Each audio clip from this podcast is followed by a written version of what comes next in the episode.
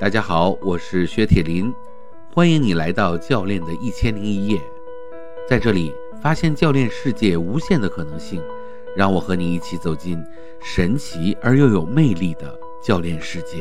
好，教练的一千零一夜，我们今天请来了一个非常我非常感兴趣的一个人啊，他那个，呃，在当年他来的时候呢，我跟他进行聊的时候，我才知道他是小额通，也就是我们今天学呃网课呀、知识付费呀，我们肯定都能够听说过的一个公司，可以说是如雷贯耳啊，就是应该是在头部，也就是第一位的那个位置的个呃平台，叫做小鹅通，对不对？所以呢，这个小鹅通的这个公司里面的法务。的呃负责人啊，然后呢，他也是一个律师啊，是个大律师，所以呢，呃，我这个对他非常的好奇啊，所以我就把他请来了。我们来欢迎一下刘晨，等等等等，来刘晨跟大家做一个介绍吧。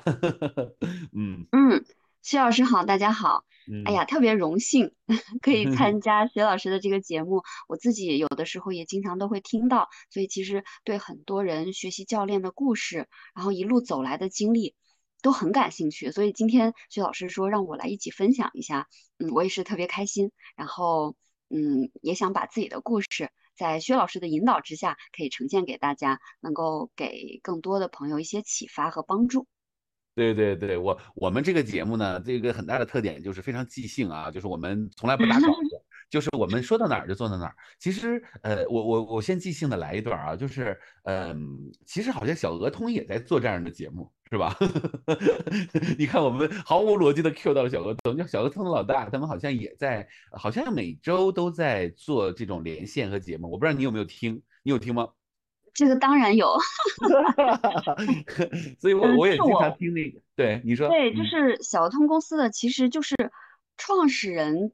开始给大家打板，然后全员开始做 IP。创始人就是有一个开始是呃，就是每周我们的那个创始人叫呃，我们叫他老鲍嘛，鲍哥啊。然后对，就是给老鲍提需求，就是小通有很多的这样子的呃呃，可以叫商家，就是使用小通的商家，然后在过程中会有很多的问题，然后呢，我们最直接最快的渠道就是找到创始人来直接反映问题。当场解决问题，然后我们一排的那个 VP 就坐在后面，就 坐在这个 呃包总的后面，然后有这个客户的问题就现场解决，就是这也是最高效的方式，也是呃在公司里一直就是传导的一个理念吧，就是一定要我们要离客户最近，那最近的一条最短的路径就是创始人直接和客户沟通，所以其实整个的文化我觉得是非常好的。嗯，就被你这么一说，我们听上去觉得很有意思啊，对小鹅通充满了各种各样的好奇。然后呢，我当年也听了一些小鹅通的一些故事啊，就是当年那个，嗯，就是呃，就吴永波是吧？啊，就他他在讲吴晓波，sorry 啊，然后吴晓波他在当时在讲这个。呃，他是一开始呢就跟那，因为他也在做知识付费，在做个人 IP，对吧？然后他呢就，呃，他自己说啊，说他和这个腾讯出来的一个大牛啊，然后呢在一起呢，啊，去说说，哎，我们需要这个功能，然后呢，哎，那当时就应该就是老鲍啊，然后就不断的帮他实现，后来这个这个。A P P 或者是这个呃这个 SARS 这个平台，哎，就成了一个非常现象级的一个产品啊，所以就很有意思。然后我也有的时候在听那个老鲍的那个呃他做的那个节目啊，就是讲小额通上的那个每一个商家是怎么做的，很有意思啊。好，那。呃，回过头来要说你啊，那你那你应该就是坐在后排的那个 VP 群的那个其中的一个，是这样吗？嗯，其实我我我我那个那个时候离业务没有那么的近，就是呃，他我不是解决这种嗯技术上、产品上和用户问题的，就是法务。其实这就说到了，不管在哪个公司，呃，法务其实还是相对后端的一个支持部门。所以其实没有坐在后排的那个，因为嗯，我们离业务没有那么的直接，嗯，这个也是，这个也是为什么？就后来你后来我的 经历不就自己创业了嘛？当时也有一个感觉，就是嗯，做了很多年在职场上的，就好像也你做到一个部门的负责人，但是你不管怎么做，就是你是法务工作的这个属性。其实它都是一个后端的支持部门，然后你离业务更多的是根据业务的需求去啊解决问题，嗯，所以它没有创造的这个部分。嗯嗯，这个也 是我后来自己创业以后，就这个感触非常非常的深。明白。就是我们经常在经营管理里面就会把这个公司分成块儿嘛，然后呢，我们会说这个就是法务啊、人力呀，还有财务啊这些，财务啊，这就是我们叫做成本中心。对对对对，他 不创造任何的产值和利润，然后它给我们就带成本，对不对？哎，但是它也很重要，因为它是一个综合运营型的这样的一个呃部门嘛，对不对啊？然后呢，当然就是我们所谓的研发也是成本中心，但是它同时如果一旦它的研发的东西能够在市场上能够得到回应，它其实也会变成利润中心，对不对？然后公司里面最大的利润中心来自于哪里？就是来自于 marketing 和 sales，对不对？就是机会中心嘛，对不对？就是公司的机会，包括公司的现金流，包括公司的钱，很多的地方都是来自于这个 marketing sales。所以对于一个公司来说，当然就是 marketing sales 是最重要的，对不对？OK，好，所以就是你刚才讲的这一点啊，很有意思啊。那我们就回到一千零一夜的主题里面啊，就是来。讲教练啊，哎，你说，你看啊，你的这个人生经验也是很很有意思啊。就是说，在小鹅通，小鹅通之前肯定也在呃别的公司也在做，也在做啊。那我们就现就就就截止到小鹅通了啊。然后的话呢，你就突然就出来了，对不对？然后那个时候就遇到教练了。那么呃，是什么样的契机让你遇到了教练呢？这个故事我们其实很想听一听啊。你能给我你方便跟我们分享吗？嗯嗯，可以啊。就是我觉得是。嗯，有病才求医啊！我我我不知道这个，反正对我来说就是这样子。可能之前嗯都比较顺，然后没有遇到什么让我觉得特别难的事儿，然后整个的人生经历呃都是嗯承上启下，然后都没有什么太大变化，就是无非从这个公司去到下一个公司，然后做的也是这样的工作，然后我我我个人在处理关系上也。还可以，所以没有什么太大的这种困扰。所以就是在其实，在接触教练之前啊，就我是一个非常结果导向的人。嗯，然后 我觉得没有有好多人就是想很多，就包括之前我不太我不知道教练这个概念，我只知道这种这种心理咨询，然后里面的很多就就就就就一些流派吧这种，然后我就觉得。那个时候就觉得，哎呀，哪有那么多问题，对吧？遇到啥事儿解决问题就好了，就就是一个对非常直线条的这种状态。嗯，那后来也是，我觉得是，嗯，就是可能人生的一种经历产生了一个巨大的改变吧。嗯，就我那段时间是为什么遇上教练了？就我从一毕业一天都没有停过，就在职场上应该工作了有。十五年吧，嗯嗯啊，然后在这个时候，嗯，呃，因为家庭和孩子的就是这个这个原因，然后我那段时间就没有工作了，然后主要的这个精力就放在呃家里，回归家庭、孩子身上，然后想要去，嗯，因为 这又说到了，就是之前在做选择很纠结的时候，就是呃觉得。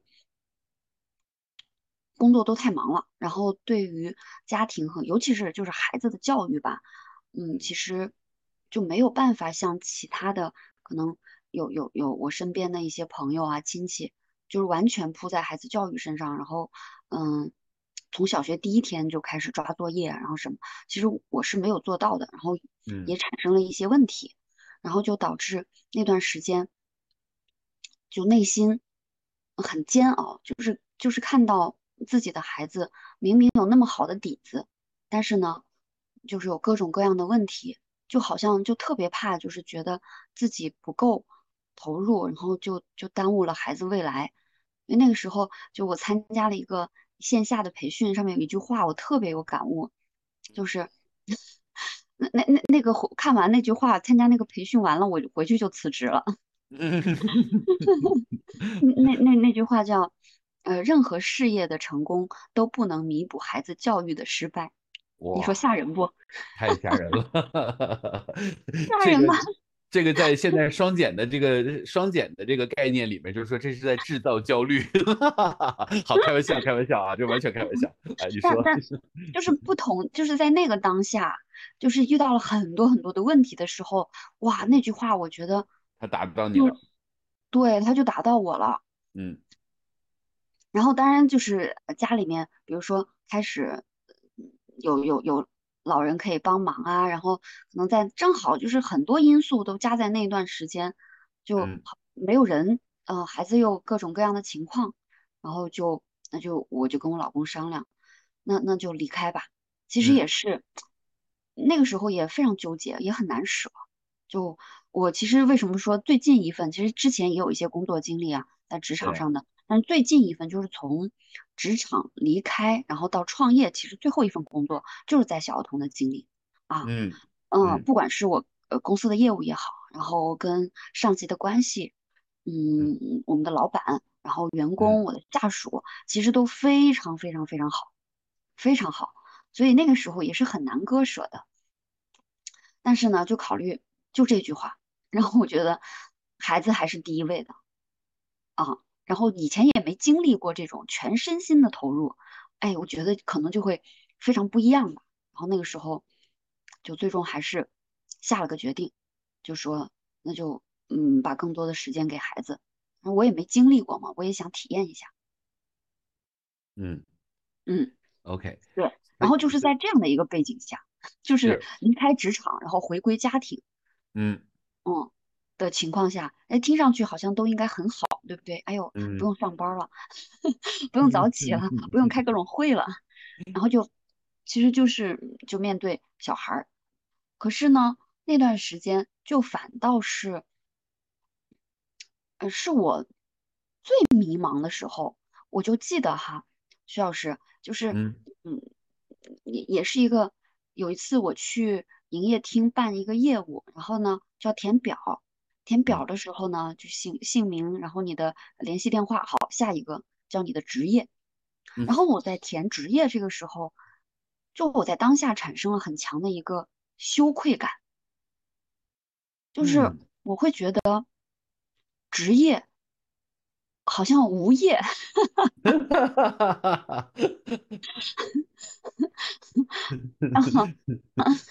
对，就嗯是就是原本可以给你带来很多价值感、光环的一些东西，就嗯。变成了啊，在那一刻啊，我的感受非常的不好，嗯嗯。然后就觉得自己非常没有价值，嗯。然后也也会产生一种，嗯，我有这么多的力量，然后能力，嗯嗯，当然嗯，就是好嗯像没有地方，就就没有体现出来，然后，就没有用武之地了是吧？嗯，对。嗯对，就是这就那段时间吧，就很迷茫。然后呢，怎么去看到教练？其实我觉得就是人啊、你出现问题的时候，呃，反正我觉得我可能就是永远都是比较积极的状态吧，就是那种，嗯嗯嗯，我会有焦虑、纠结，然后这些都会有，情绪都会有。但是好像我在遇到问题，我都会去想解决方案，所以我就会去看一些，就会查一些关键词啊，比如说呃全职妈妈的困惑啊，然后呢，啊、没有价值感啊，反正就 去搜一些东西，就看看别人 都在怎么做。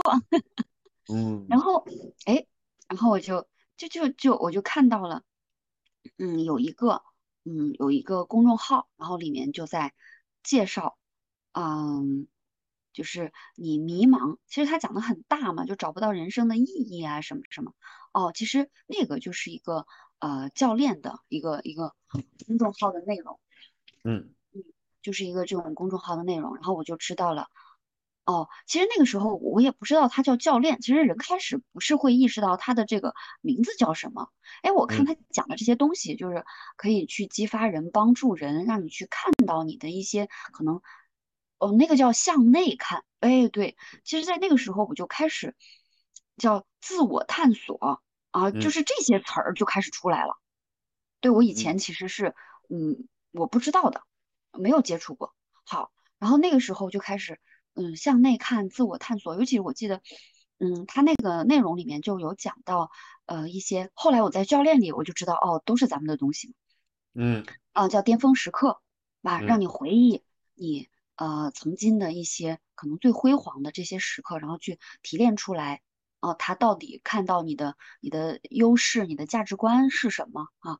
就是这这还有平衡轮，对吧？就嗯是这些，然后我就一看，好像还挺好的，我我也应该去做一做，然后就觉得，嗯，对我还蛮有启发的，就是让我好像以前都是在做事儿，然后对自己也没有太多的思考，然后通过那个，我就会觉得好像要思考我到底是谁，我想要什么这些哲学话题。嗯，嗯然后，然后这个，但那个时候我都还不知道，嗯，这就是教练。嗯呃，直到呢，就很神奇啊，这种吸引力法则，就当你还开始关注这些以后，我就发现我的一个闺蜜，我最好的一个朋友，她在整天那个时候，对，我我这插一句哈，就是在嗯我不了解这些，在职场上的时候，我觉得她，诶，他在干嘛呀？经常发一些我我好像也看不懂的比比较呃虚幻的东西。哎，但是后来就是当我自己觉醒的时候吧，然后我我就我他有一天发的一个，就也是也也是就是这种向内看的一些，就是一句话，其实就是 Coach 八徐老师，就是你发的那个，好像嗯每天都发一条的那个，日 签，嗯，日签，嗯，嗯，对，对，哦，日签，对，啊，他经常会转，然后我我一看，哎，他就是当你自己开始啊，就是这个内容，他就会打到你，然后我嗯。就看，哎，后来我就看他就 Coach 八，然后教练，我就把他的朋友圈往前一翻，哦，我就发现他在学教练，他学的这个东西不就是我看到的那个，就是嗯。呃公号里面的那个人写的，哦，嗯。就叫教练，然后我就给他打了个语音。我嗯就问他你在干嘛？哦，他就跟我介绍了，他就跟我介绍他在学什么，然后整个的流程是什么什么怎么样。然后我就花了很长时间也把他采访了一下，就是哎，你怎么好好的去学这教练是干嘛的呀？这怎么那么回事儿啊什么的。然后他跟我讲完，啊，我就觉得就是人在迷茫的时候，其实真的很需要去回到我到底是谁，我究竟想要干嘛，然后去嗯找到自己的方向。啊，所嗯以就这么个契机吧，就嗯，哦认识了 Coach 八，然后明白，嗯嗯嗯，然后我就上了一节，对，他就跟我推了那个薛老师的一节，就是我们好像开始是呃明白，嗯，这嗯是一个入门的课程，哎对嗯入门的课程，我就一下我就很坚定了，嗯，薛老嗯。师讲的太好了，嗯，好，这一部分很有意思啊。那那我我其实我也知道你的闺蜜也是一个大律师，对不对？她也是个律师，所以你看，就律师本身这个行业，它是很理性的，对吧？它是非常理性，而且呃，那必须理性嘛，因为律师他不理性，这个因为他都是法律，都是条文，对不对？但是呢。呃，其实就是我们这儿其实律师还挺多的，所以很有意思。就是呃，就是其实就是我我觉得这个未来可能真的也是可以大家去访谈，就是为什么教练和律师之间是有连接的啊？因为呃，我后来我了解到，就是说他们其实就是教练也有那个很逻辑的部分啊，就听上去教练好像是啊、非常的向内看或者怎么样，但是其实教练是很就是像你说的，教练是很哲学的，他是很很思辨的，是吧？然后呢，就是教练那种，他也是要讲究的，就是这种，哎，我们在场上，我们在教练中，我们其实用那种很逻辑的方式，怎么样把人带出来，也不一定都是感性的，有的时候理性也是可以把人带到一个非常呃就是高的位置的啊。当然，这个就是我们后面的一个话题啊啊，那哎，就像你刚才说的啊，我们在那个价值感里面，然后遇到了教练，那你遇到教练了以后。呃，就就就学习教练的过程咱们不说了啊，因为这个呃就是大家来学就行了。但是在学的过程中有什么化学反应？你觉得很有趣的，能不能跟我们讲讲？还有就是我知道有一个很有意思的化学反应，就是在学的过程中你就创业了，是吗嗯 对？OK，对，对对对，所以这一部分能不能给我们讲一讲啊？这这很有意思啊，因为我们肯定会很感兴趣。嗯嗯。嗯，我我就接着这个说哈，就是啊，刚嗯。才薛老师说到这种理性啊，法律人的这种嗯。思维和教练那种感性的，呃，其实我嗯我在学的时开始起初的时候，我觉得我的逻辑和理性思维其实对学教练，呃，理解输出，我是觉得嗯比较有帮助，我还觉得蛮有优势的，就是嗯。我我我在呃理解然后和输出的部分。没有任何的问题，反而我就我嗯。觉得哎我还讲的挺好的。就在刚开嗯始啊，徐老师刚入嗯门的时候，就嗯。尤其我记得最早咱学的骨肉模型嘛，嗯。就 grow，然后呃它就是个逻辑，对吧？就是个嗯。嗯步骤，然后我就觉得我执行的挺好的，所以嗯。在开始我就学的很顺，就是你非常嗯走脑逻辑的那一部分，在开始的时候，我觉得起步很容易。嗯。啊，呃，我我就会比如说，呃，我们的那个客户啊，来访者，他提出的问题，我非常清晰的能够帮他梳理出来，就是你当下一二三四，然后呢，可能会会就是做梳理的这一部分就比较强。嗯，然后有的时候，呃，因为这种梳理，就会让他的头脑变清晰嘛。我记得咱们说，嗯嗯，可能来访者来的时候是脑子就是一团毛线球，然后通过我们教练的这些问题，就帮他梳理，呃，清楚一根儿一根儿的哈，就是这种走向很清晰，这个是 OK 的。但后来呢，我就发现，呃，就是过强的这种走脑的部分，理性的思维，就是让我后面有一些呃困难。困难是什么呢？就是，嗯，我发现就到了后面二阶的时候，就关于，呃，隐喻的部分，然后很多对于那种剧本的理解，嗯，就是啊这种东西，尤其是隐喻啊，还有感受的，我发现我很难链接，嗯，就是我我比喻不出来，啊，然后就是情绪要感知用户的情绪。我好像，哎呦，就是情也说不出来，嗯，就是走到那个的时候，就对我，嗯，有有点就往下推进，就遇到了一些障碍，嗯，所以怎么说呢？就是，嗯，一定是在前期我觉得是挺好的，但后面的话也是让我感觉到，就是教练这个很有魅力的地方，他不是说，呃，走脑，可能我觉得我我我是基础吧。就是你真正，我觉得应该是做的更好的，其实是这种感知、体会，然后更加和用户在一起的这种，嗯，这种状态。嗯嗯嗯，对。如果你说到这儿啊，我其实就接你这句话再说一下。其实是这样啊，我们在这个场域里，我们经常会探讨什么叫走脑，什么叫走心啊。这个这个词大家会经常用啊，走脑走心。呃，其实这个呢，呃，因为如果用两句呃非常简单的话去总结，呃，这个就未免显得有点太简单了，是吧？就是这个就是走脑，这是走心，或者这个是绕过大脑，或者是怎么样？其实，呃，我们其实我们会发现呢，就是说人在发展他自己内在的系统，特别是大脑这个系统的时候呢，其实它本身是呃。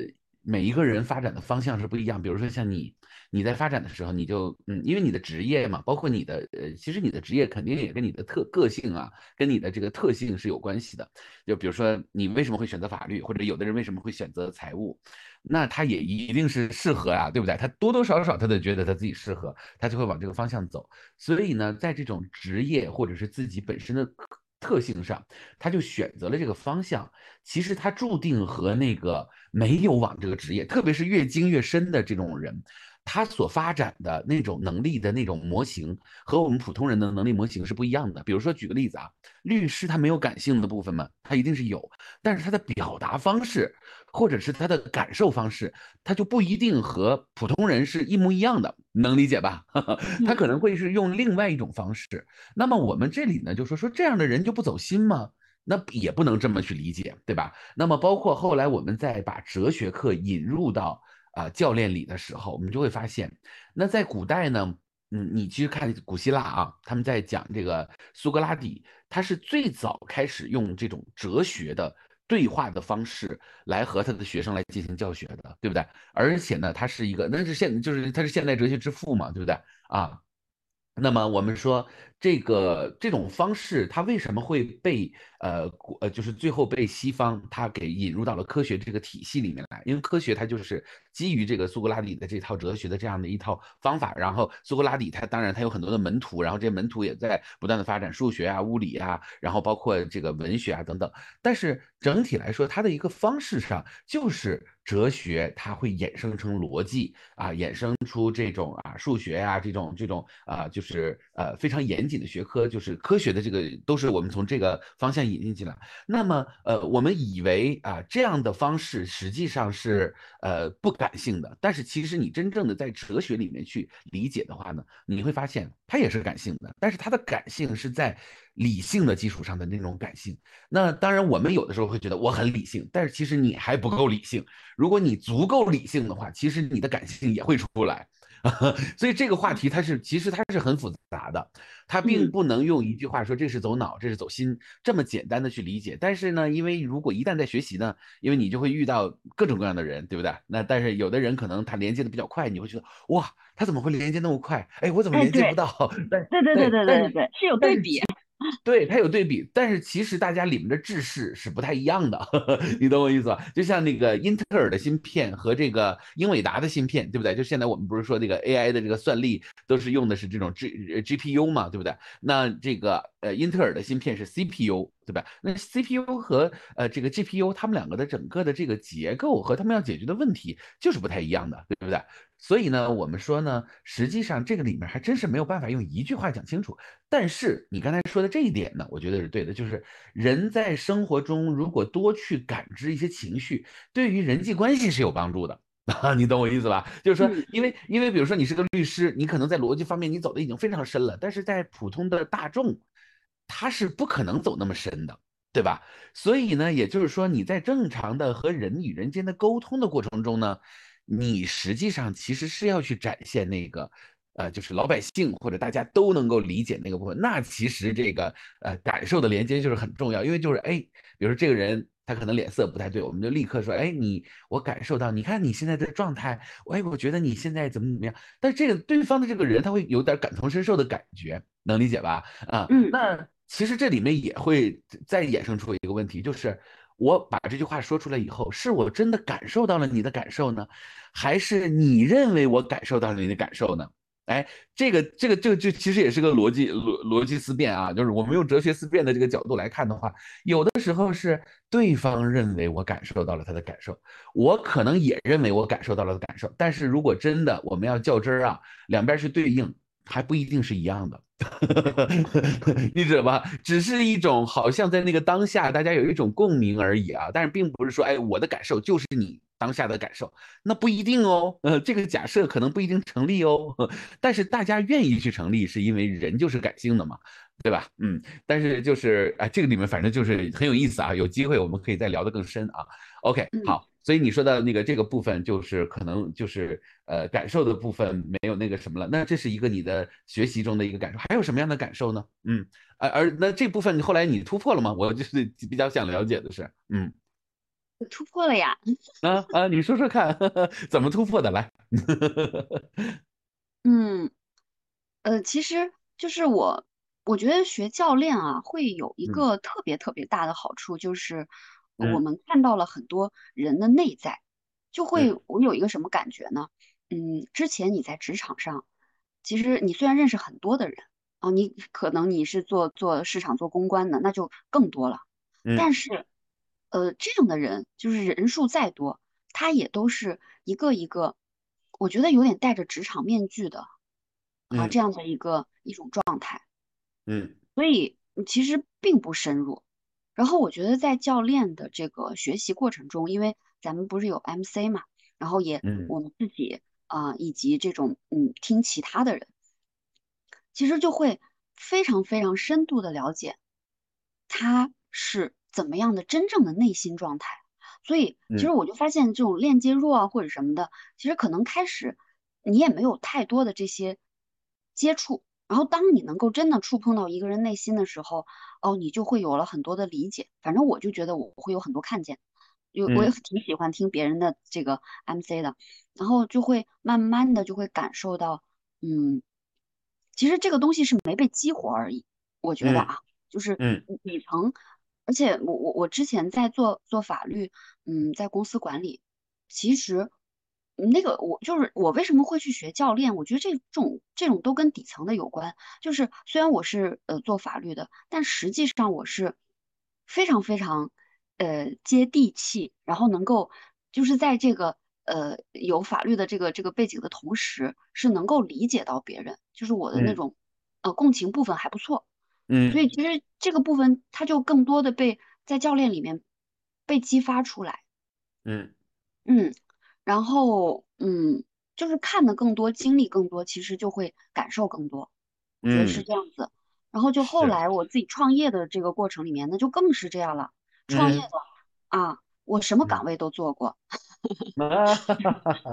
对，做终于实现了你一个从那个后台走到前台的那个路，是吧？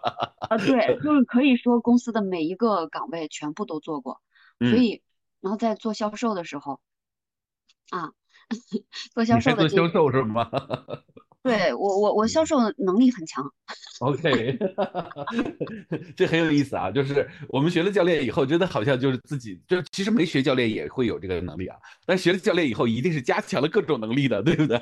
你讲讲，你讲讲，嗯嗯，对，就是呃，我觉得没学教练之前，它是一个模糊和朦胧的状态，就好像你嗯能做到什么，但你不知道这到底为什么能做到，它到底底嗯层是什么。但学了嗯教练，我觉得，呃，就用现在很流行的一个，就感觉对人对自我的理解的这个颗粒度变得更细腻了。嗯，嗯，对，大厂就很喜欢讲颗粒度，是吧对，？OK，对。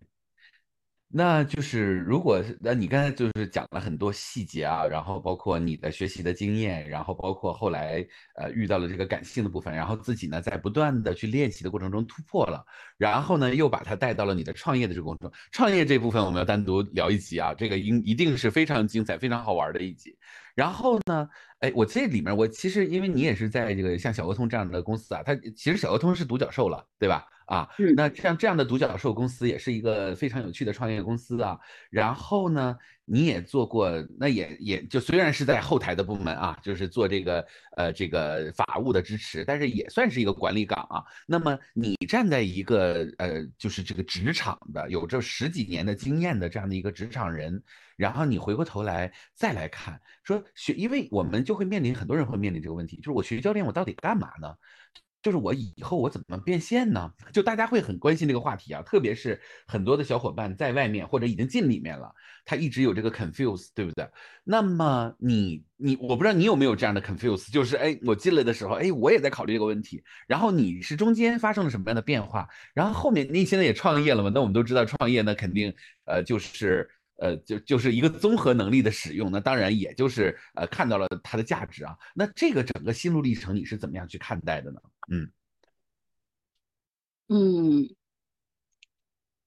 哎，我我我现在在做知识付费啊，我跟薛老师说到这个点，就有一个嗯。确实，呃，什么样的知识付费的内容卖的最好，然后嗯。呃能够价格可以呃 比较高，其实就是帮人赚钱的。所以我们在做的时候，对，嗯，这个我说的有点赤裸裸啊，教别人怎么赚钱是吗？对，对，就是那个哦，挖矿的时候，就是那个牛仔裤或者是那个铲子卖的是最好的，是吧？矿不一定赚钱，是吧？对，所嗯所以啊，就是嗯，你像我们现在我们是做做做情感、做心理方面的，然后，就是嗯，你说，哎，我现在遇到了什么困扰、呃难题？哎，我我是要找个心理咨询师吗？其实我觉得现在，呃其实中国人已经是已已经这个接受度变得很高了哈，但是呢，嗯。嗯，对于其实还是嗯不够的，就是他可嗯。能会觉得我的解决方案有，呃，自己消化一下，或者是呃找这个我的朋友倾诉一下，就是我嗯。花钱啊，找个专业的人来帮我解决问题这个事儿，其实接嗯。受度还没有那么高。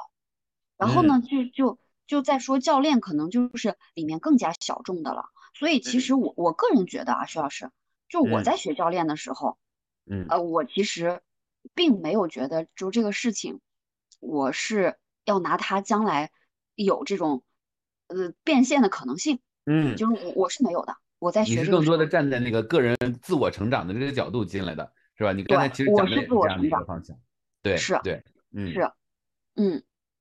然后，但是进来以后呢，我就发现我们很多的学员哈，呃，咱们的同学，嗯。就是可能每个人都不一样吧，但我看大家的呃加了这个呃微信以后啊，都是呃成长教练啊、生命教练啊，或者是什么什么，就是他们的微信名字都已经 明确的嗯，点明了他们的这个这个身份的这个属性了，就是嗯。嗯，就是这个方向了。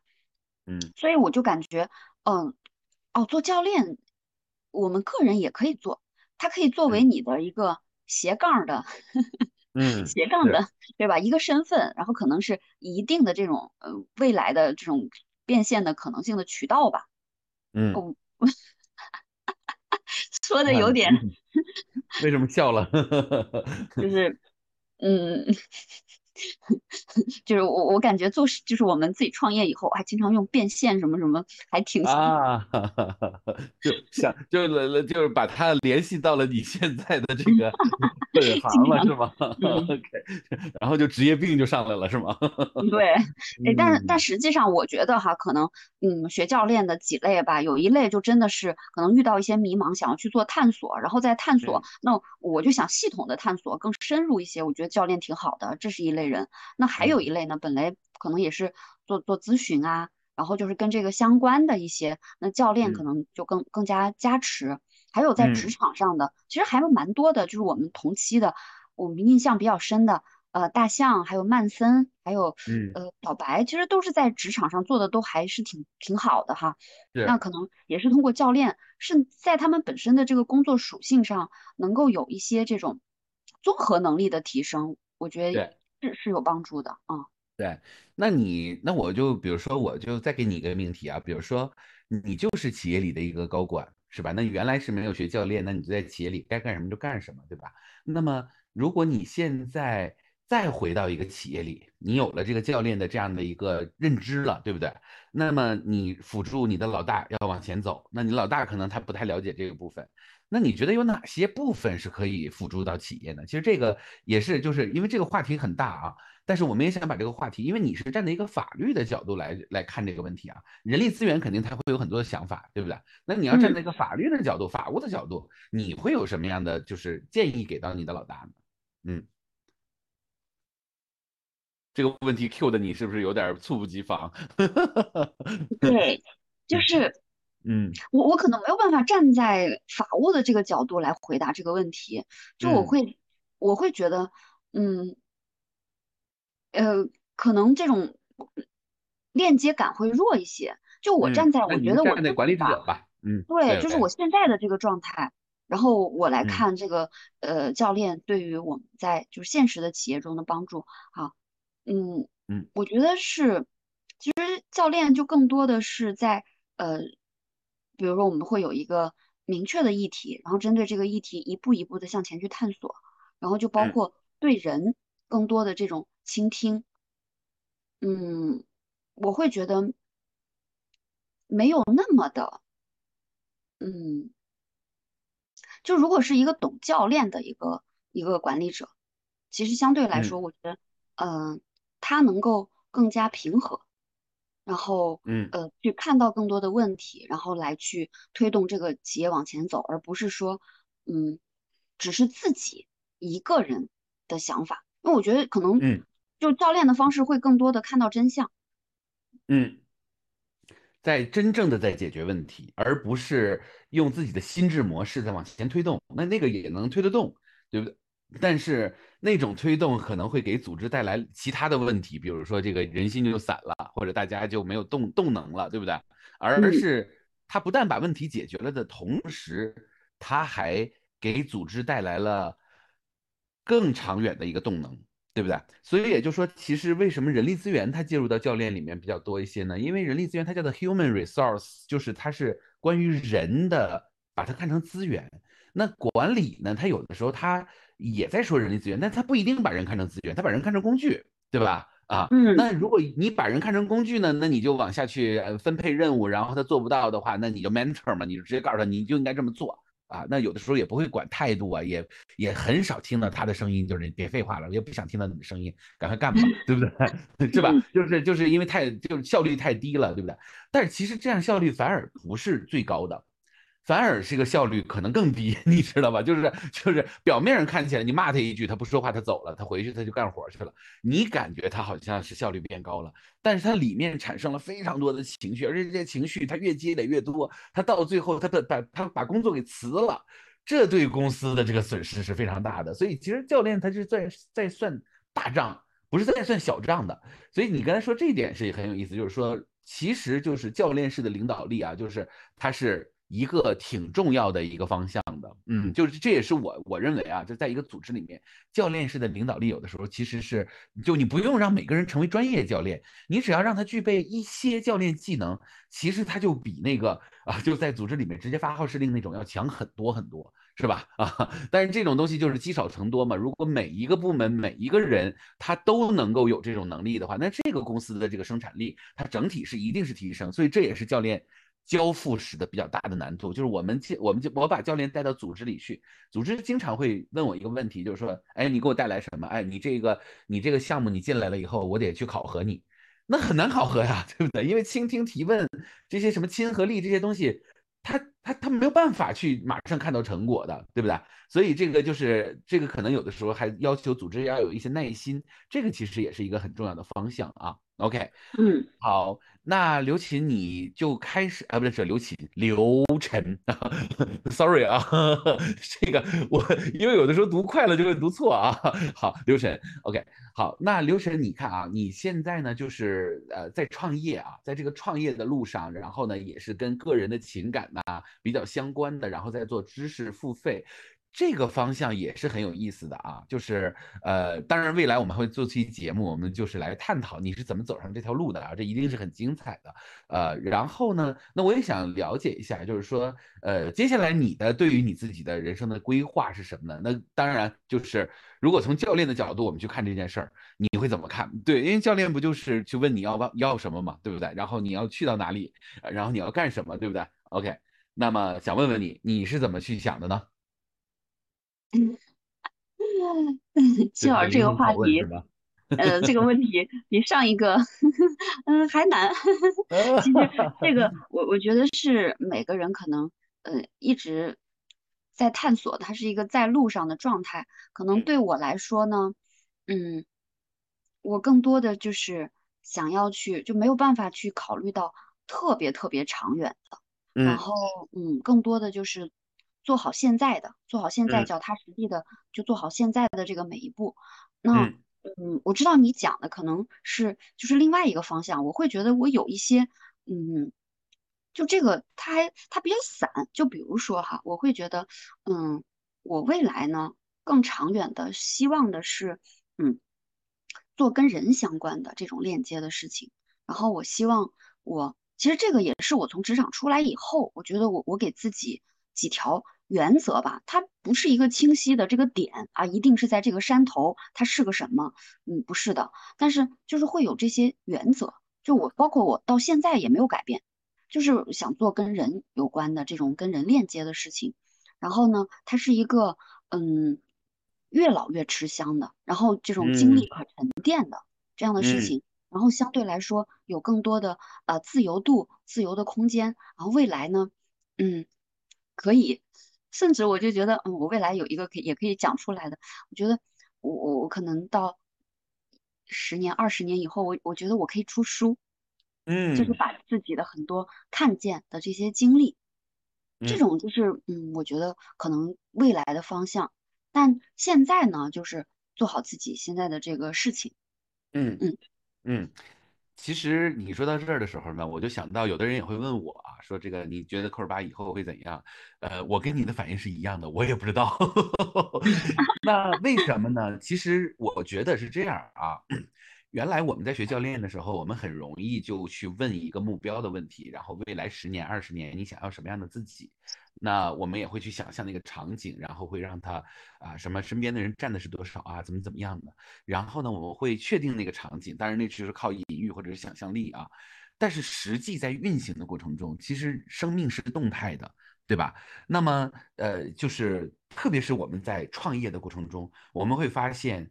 有一些看上去很 powerful 的 question，实际上它其实只是在那个当下是 powerful 的，但是真正 powerful 的 question 是来自于我们在创业中每时每刻所遇到的一种环境所给我们的这样的一个考验。就环境会给我们提 question，对不对？就是就比如说你从来你可能就是你在想象你的创业的时候，你是完全没有想象任何的阻力的，但实际上其实。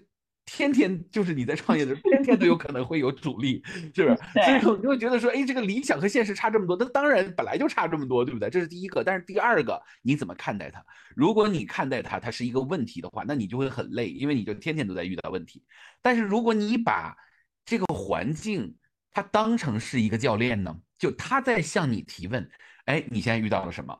对不对？比如说跟员工的问题，跟合伙人的问题，或者是跟企业中的那个呃客户的问题，所以它就变成了是我在创业中我遇到了一个无形的教练，一个生活的教练，对不对？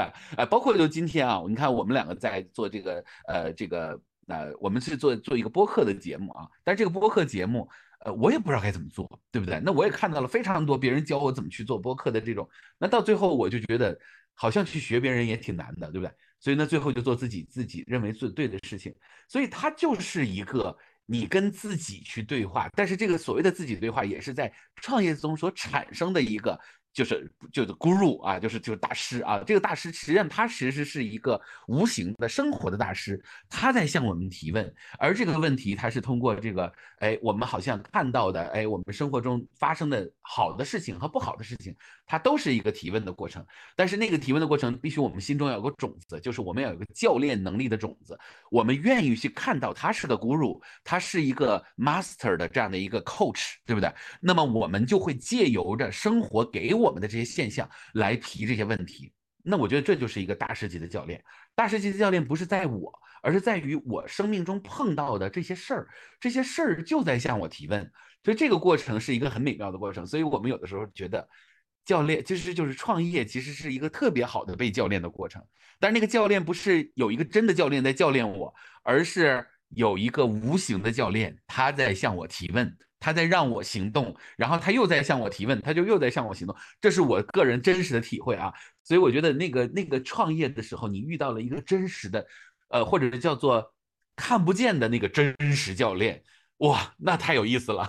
我不知道你有没有共鸣感啊？我在讲到这儿的时候，有有有，徐老师，我非常有共鸣。就是可能用我比较浅显的哈，我我我没你现在这个段位哈，我还会差很远。但我的感受就是，我学了教练呢，嗯。可能在学的时候，咱们学到的是技术一些方法，然后呢，真正我现在在企业中用的时候，对我来说啊，就是叫教练的状态，嗯，其实对我来说是发挥了更大的作用。可能还不是解决哪个事儿，而是当我遇到这些问题的时候，我是不是可以处在一个非常好的状态去面对、去接纳、去穿越？嗯嗯。所以那是更加锻炼你的那个教练的那个能力的时候，而不是好像我们刚才说的，就是我去做一个教练，我给别人在解决问题，其实自己才是最好的客户，对不对？对对对对对，诶是的，是的，是啊，太有意思了啊！今天跟你聊的还是很有意思啊，因为 我觉得，我觉得就是这个很有意思。我就我其实我我我我跟那个。刘晨啊，我们两个就是联联系的没有那么多，但是时不时的会联系。我有些法律问题就会找刘晨，我知道，我知道我找他就对了。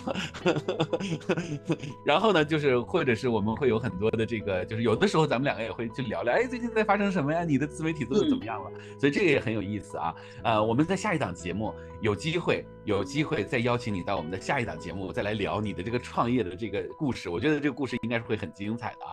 那也非常的感谢啊。如果今天。站在你的位置上，给我们的听众一句话，就是做过来的，因为我们这个节目到最后就是一句话，你给大家的一个小建议，那会是什么呢？就是跟教练相关的一些建议，学习的一些建议，你觉得是什么呢？嗯，我觉得每个人，我 我觉得每个人都应该学一下教练。OK OK，这个我我没有想到啊，你会你会得出这样的一个 OK 好。每个人都应该学习一下教练，这个在这个也是我心里面的想法。但是，呃，我们不一定都要成为一个认证教练，但是我们如果精深的学下去，我们的人生会活得非常的有层次感。我不能说你活得会怎么样，就好像成功之类的啊，这个咱们也不是成功学啊，咱们会不往那方向走。但是你的生命会有更多的层次，你会看到更多的真相，那就很有意思，对不对啊？OK。好啊，那刘晨就非常感谢你，我这个要再次跟你说声抱歉，我经常会嘴快说成刘琴。OK，刘晨，刘晨，刘晨。OK，好，那么我们就今天的节目就到这儿。那么也欢迎大家呢给我们点赞留言，然后呢，如果你们有什么样的这个想听的这个话题啊，也可以在我们的节目的底下呢告诉我们，让我们知道，好吗？好，那我们今天就到这儿，再见，拜拜。嗯，拜拜。